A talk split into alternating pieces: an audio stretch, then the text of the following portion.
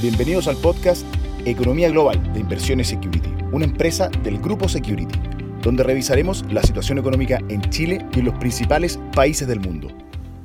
Bienvenidos, soy Francisco Esquivel, portfolio manager de los fondos de renta fija internacional y en nuestro podcast de Economía Global de esta semana revisaremos cómo hemos ido posicionando un portafolio de renta fija frente a los riesgos de recesión durante el 2023. En los últimos meses hemos visto caídas del Tesoro americano desde un 4,25 a un 3,75% de la mano de datos de inflación que han sorprendido de manera positiva, pero que no han cambiado la postura de la Fed, la que sigue con un tono bien hawkish.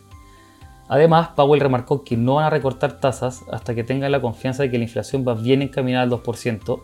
incluso si eso genera un mayor daño en el crecimiento económico, dado que si bien la inflación ya habría alcanzado un pic, su normalización podría seguir demorándose. En la última reunión de la Fed, esta terminó subiendo los Fed Funds en unos 50 puntos, donde estos cerrarían el próximo año en un 5,25%, bastante por sobre lo que el mercado está esperando, que es que las tasas de referencia alcancen este nivel en mayo, pero que terminen el 2023 en un 4,5%. Para el próximo año creemos que el mercado se va a empezar a preocupar cada vez más por el menor crecimiento económico, dejando de lado los riesgos de inflación. En relación a esto último, una de las preocupaciones de la Fed es que pueda demorarse más tiempo de lo esperado normalizarse, explicado por las presiones por el lado de la demanda, donde los salarios aún se mantienen elevados por el estrés del mercado laboral, que si bien ha ido cediendo, sigue muy apretado, con un mayor número de vacantes disponibles que personas desempleadas. Esto podría llevar a que los Fed Funds lleguen a un nivel más elevado de lo que el mercado tiene internalizado y que se mantengan en estos niveles por todo el 2023, lo que terminaría afectando más aún el crecimiento económico. En relación a la cartera, neutralizamos el sesgo en duración, considerando que si bien la Fed va a seguir aumentando tasas, esto ya estaría internalizado, junto con que los riesgos de recesión deberían poner una presión bajista en las tasas largas,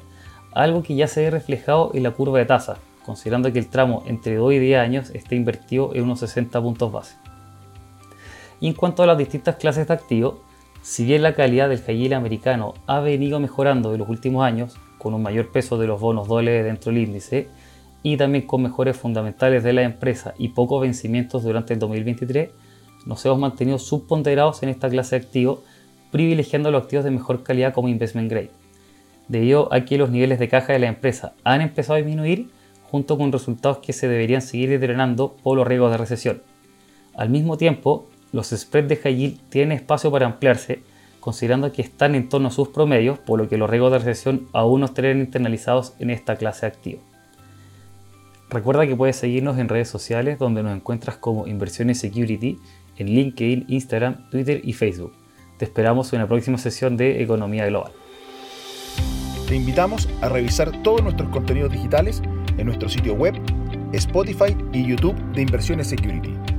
una empresa del grupo Security. ¿Quieres? Puedes.